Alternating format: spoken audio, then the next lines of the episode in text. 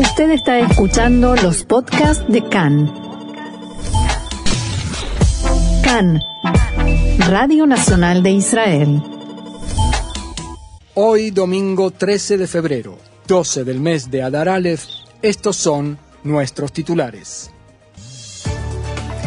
Israel advierte a sus ciudadanos que abandonen Ucrania y organiza vuelos para traerlos a casa. Enfrentamientos violentos en Sheikh Jarrah, en Jerusalén Este, ante la presencia del diputado israelí Tamar Ben-Gvir.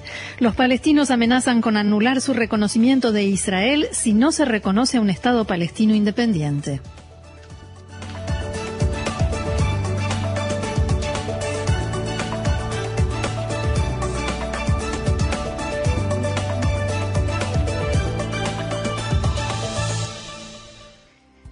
Y ahora sí vamos con el desarrollo de la información. Los presidentes de Estados Unidos y Rusia dialogaron esta noche telefónicamente por el lapso de una hora, pero una alta fuente en la Casa Blanca indicó que no se logró avance alguno en la solución a la crisis. En Washington señalaron que Biden advirtió a Putin de que una invasión a Ucrania desencadenaría una reacción contundente y rápida. Del Kremlin indicaron que el presidente Putin subrayó que la respuesta de Estados Unidos a las exigencias de seguridad presentadas por Rusia demuestran que la Casa Blanca no tomó en consideración las principales preocupaciones de Moscú. La agencia de noticias TASS informó que Rusia sopesará las posiciones que presentó el presidente Biden en la conversación telefónica entre ambos líderes. El secretario de Estado norteamericano Anthony Blinken dijo anoche que si Rusia está interesada en una solución diplomática a la crisis, debe reducir la tensión. Blinken subrayó que la puerta hacia la solución diplomática aún está abierta. Aquí en Israel, el primer ministro Naftali Bennett llevó a cabo en la tarde de ayer, durante el descanso sabático, una reunión de emergencia con funcionarios de alto rango de seguridad y política exterior debido a la crisis generada por la inminente invasión rusa de Ucrania. Desde el despacho de Bennett explicaron que la reunión en el día de descanso se llevó a cabo para acelerar los preparativos para evacuar a los israelíes de ese país si fuera necesario. A la reunión asistieron el canciller Yair Lapid, el asesor de Seguridad Nacional Eyal Julata y otros funcionarios del gobierno. Esta noche llegarán a Israel las familias de los diplomáticos israelíes en Kiev y enviados educativos que trabajan en 20 escuelas judías en todo el país, en base esto a una decisión que tomó el gobierno israelí el viernes. El embajador de Israel en Kiev, Mijael Brodetsky, dijo en diálogo con Khan que se trata de unas 20 personas que ya están en camino hacia Israel. Al mismo tiempo, la Cancillería decidió enviar personal de refuerzo a la embajada en Ucrania para poder dar atención a todos los israelíes que quieran salir de Ucrania en las próximas horas o en los próximos días. Ayer, al término de una reunión de evaluación, las autoridades decidieron cambiar la advertencia de viaje que habían emitido a comienzos del fin de semana. El viernes habían recomendado a los israelíes que consideren abandonar Ucrania, pero desde anoche llaman a los ciudadanos israelíes a salir de inmediato de ese país y regresar a Israel. El primer ministro Bennett difundió un comunicado oficial en el que pide a los israelíes que salgan de inmediato de Ucrania. No queremos llegar a una situación en la que se necesite una operación de rescate cuando se cierre el espacio aéreo y la situación sea mucho más complicada. Al respecto, el embajador israelí en Kiev, Brodetsky, decía lo siguiente.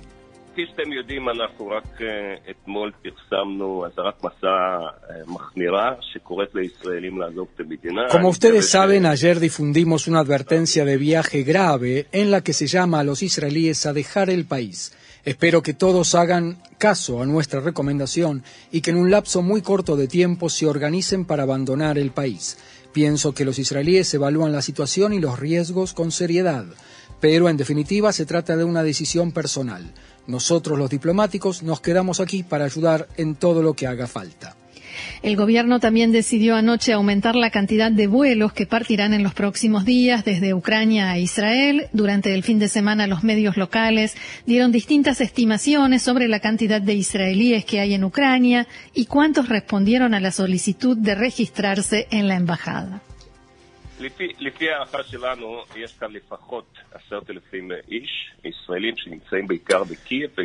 Según nuestra estimación, hay aquí al menos 10.000 israelíes que se encuentran principalmente en Kiev y también en otras ciudades.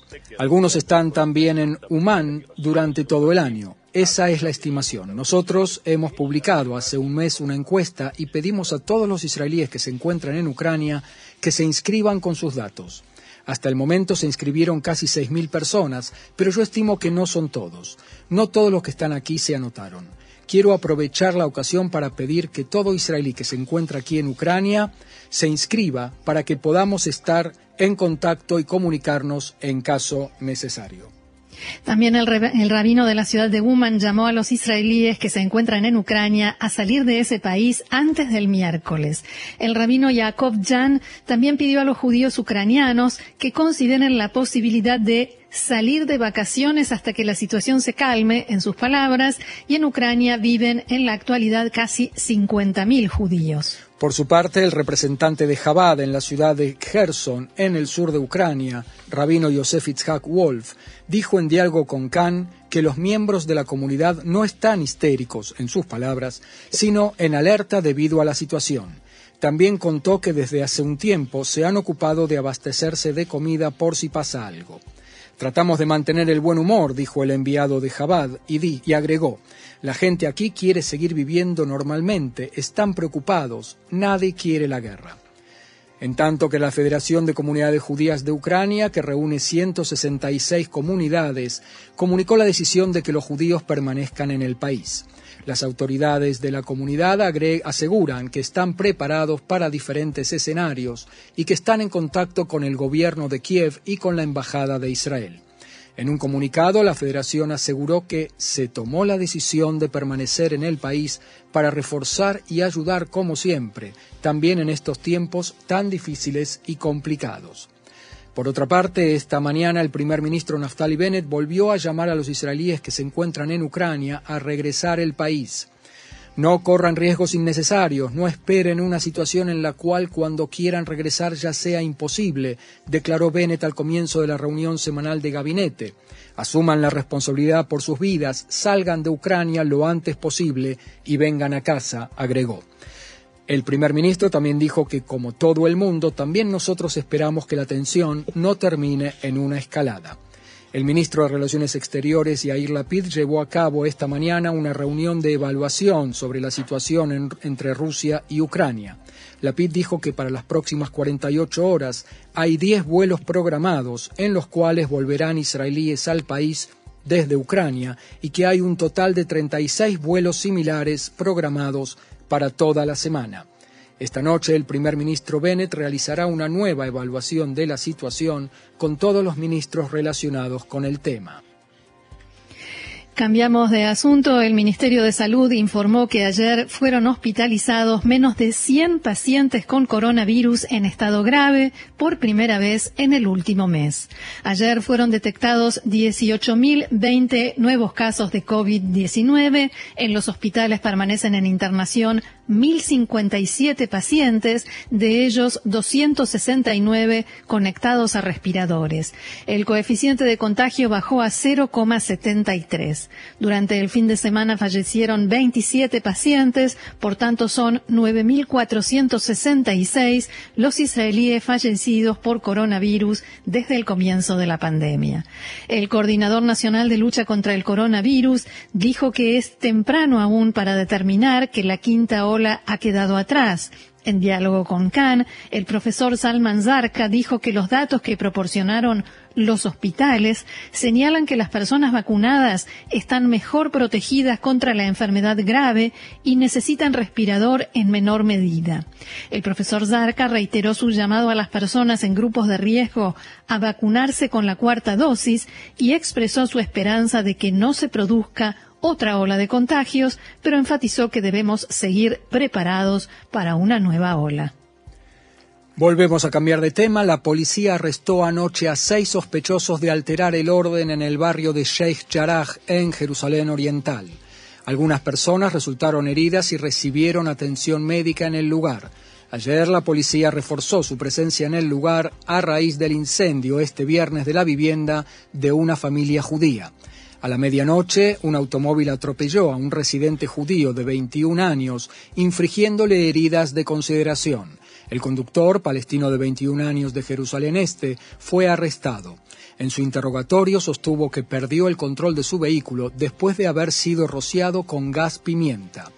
En la mañana de hoy se registraron graves enfrentamientos entre árabes y judíos cuando el diputado Itamar Ben-Gvir del partido Sionismo Religioso abrió un despacho parlamentario en el barrio.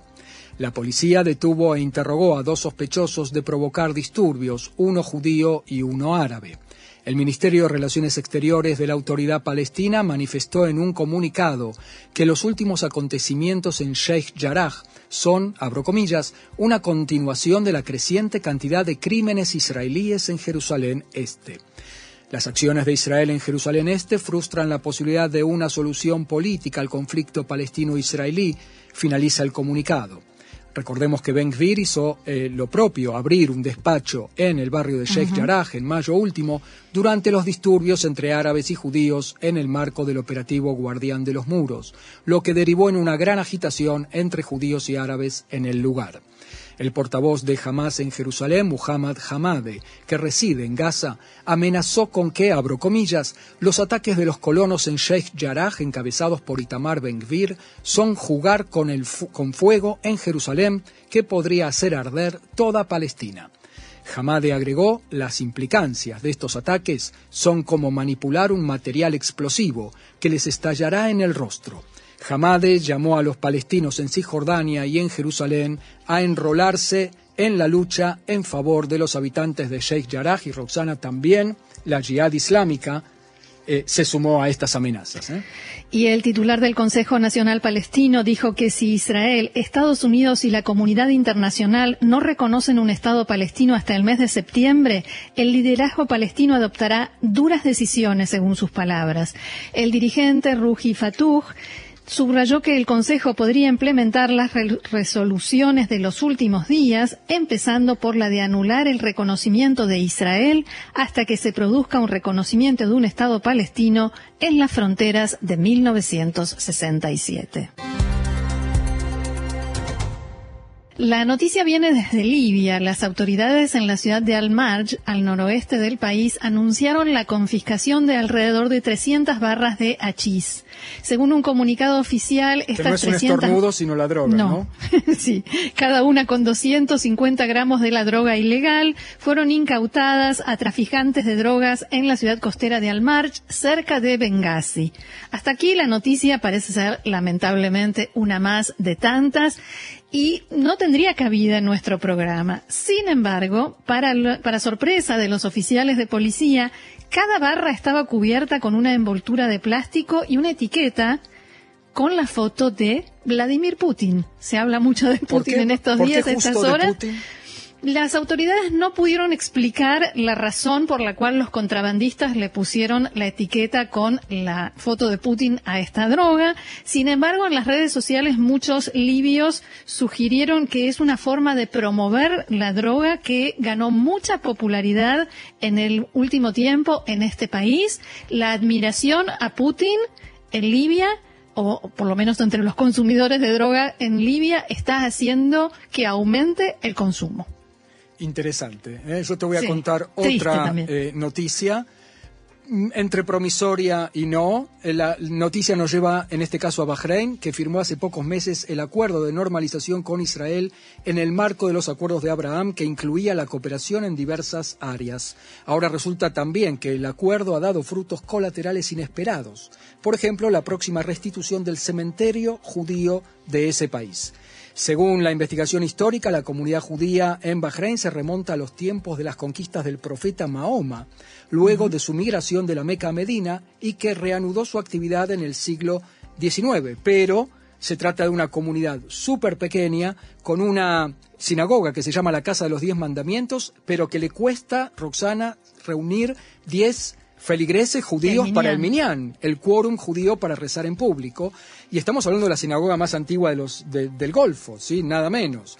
Pues bien, últimamente se iniciaron trabajos para la restitución, refacción y mantenimiento del único cementerio judío de los países del Golfo Pérsico. El proyecto es llevado a cabo por la Unión de Comunidades Judías del Golfo, cuyo presidente Ibrahim Daoud Nono dijo que sus familiares están sepultados allí hace generaciones. Agregó que un componente importante en la planificación comunitaria de caras al futuro de los judíos en el país es la certidumbre de que habrá un cementerio digno también para las generaciones venideras. Como decías, una, una, noticia promisoria y que nos hace ver hasta qué, hasta qué punto, hasta qué horizonte han llegado los acuerdos de Abraham, ¿no? Sí, y además, siempre históricamente, el hecho de que haya un cementerio en una comunidad Así es. habla de permanencia y esto es importante.